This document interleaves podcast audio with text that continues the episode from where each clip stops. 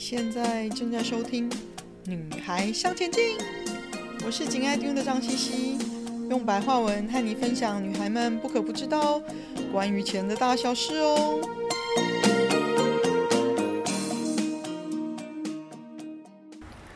大家好，欢迎收听第八十九集。市场无光，如何保护自己的投资呢？先跟各位报告一下，因为在路上旅行太久了。所以今天决定要在游泳池畔晒着太阳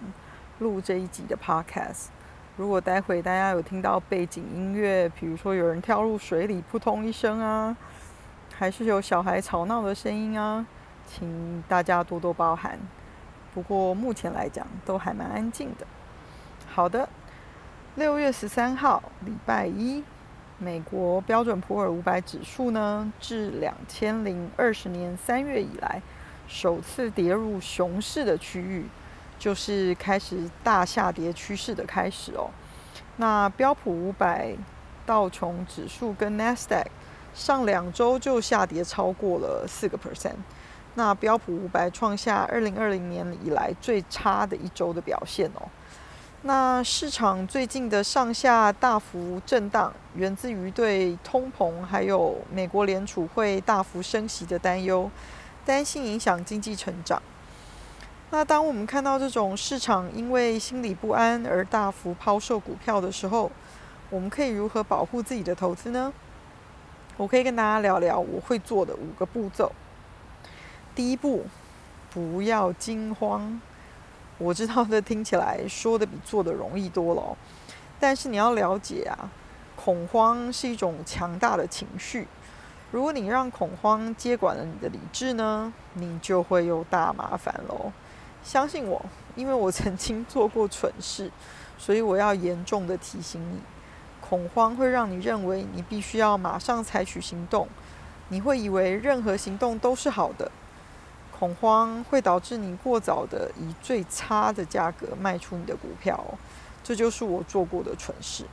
我不建议你在市场积极下跌的日子卖出，因为这是买卖差价比平常都还要大的时候哦。这时候急着卖出呢，你就是逼自己卖在最低价。当市场开始疯狂卖股票的时候呢，最好的办法就是深吸一口气，忍住。然后迅速进入第二步。第二步呢，就是要请你退一步，看清真相。你应该问的第一个问题是：到底是什么导致了市场大跌呢？是因为特定的行业新闻、全球事件，或者是经济数据不佳而下跌？这些事情中的任何一个哦，都可能跟你持有的股票无关呢。在没有足够资讯来做出你自己的判断的情况下呢，盲目跟着其他投资人积极卖股票，一定保证你赔大钱。退一步看清真相，这并不容易，但是你必须保持头脑清醒，才能够深入了解真正发生的状况哦。简单来说呢，这就是危机中市场会发生的情况。那许多投资人被人云亦云的资讯分散了他们应该有的注意力，以至于他们看不到真正的状况哦。由于接受了媒体中许多媒体侃侃而谈、耸动的资讯，他们所说的市场前景黯淡，还有刻意制造过于悲观的心态，老实说，这不一定是真的哦。讲得越惊世骇俗的人呢，越有可能是因为他们想博得更多的版面跟曝光率哦。做自己的资料投收集，并且冷静地做自己的独立判断。重点是呢，市场前景看坏，也并不一定影响你的特定投资部位哦。接下来的第三步呢，就是评估当前的投资部位。现在要确保你的持股是不是还值得持有的最简单方法，就是再次看清楚你当初投资这只股票的理由。现在就算因为大环境改变，这些理由是否还存在？如果这些值得投资的理由还是存在的，那市场的悲观心态只会对你投资的股票有短期的影响，甚至呢，跌得够低了，让你可以用更安全的价位再来增加你的投资哦。但是如果你知道的产业前景或者是负面消息是长期影响你的投资股票的话呢，就是你原先觉得值得投资的理由，现在已经大部分都不见了。那你最好就要考虑卖出这些投资，因为这些公司根本没有可能从下跌中反弹的基本面，没有基本面可以支撑。一般来说呢，这样的股票会是在悲观的股市当中第一个下跌，跟最后一个反弹的哦。那这绝对不是你想要的嘛。好的股票呢，就像一颗新鲜的网球。他们也完全无法、没办法避免说被市场恐慌或者是悲观的时候被抛售。但是呢，一旦市场的心情一变，你知道市场是不可能一直跌下去的嘛，一定会有人觉得跌得差不多可以买了。当这样子的人越多的时候，反弹的就越快，好的股票就会迅速的反弹，而且是强有力的反弹哦。所以为什么要时时审视你的股票？是不是还有值得投资的理由？如果你可以坚持持有好的股票，就算是在市场很低迷的时候，你的回报也一定是值得期待的。另外呢，试着检查你投资组合当中持有股票的贝塔值，也是一个好主意。什么是贝塔呢？贝塔是一种呃风险指数，它是用来衡量个别股票或者是股票基金。相对于整个股市的波动情况哦，我们可以透过分散投资来降低非系统性的风险。非系统性的风险就是各个公司各自营运状况的好坏，不是整个大环境的呃状况，借以达到减少个别公司因为特定原因所带来的股价损失哦。那系统性风险，也就是我们常称为市场风险。指的就是由整体政治、经济还有社会的这些大环境的因素，例如升息、天灾、战争等等因素造成的风险，这会影响到所有的资产价值，没有办法透过分散投资来减低这样子的风险哦。那而贝塔值呢，是可以帮助我们判断一只股票或者股票基金的投资组合相对于大盘的波动程度，也就是帮助我们判断系统性风险造成个股相对于大盘多少的波动。贝塔等于一呢，就是代表你的投资的标的呢，它的波动性跟整体市场大概一致，也就是我们把大盘的表现当作是基准值一。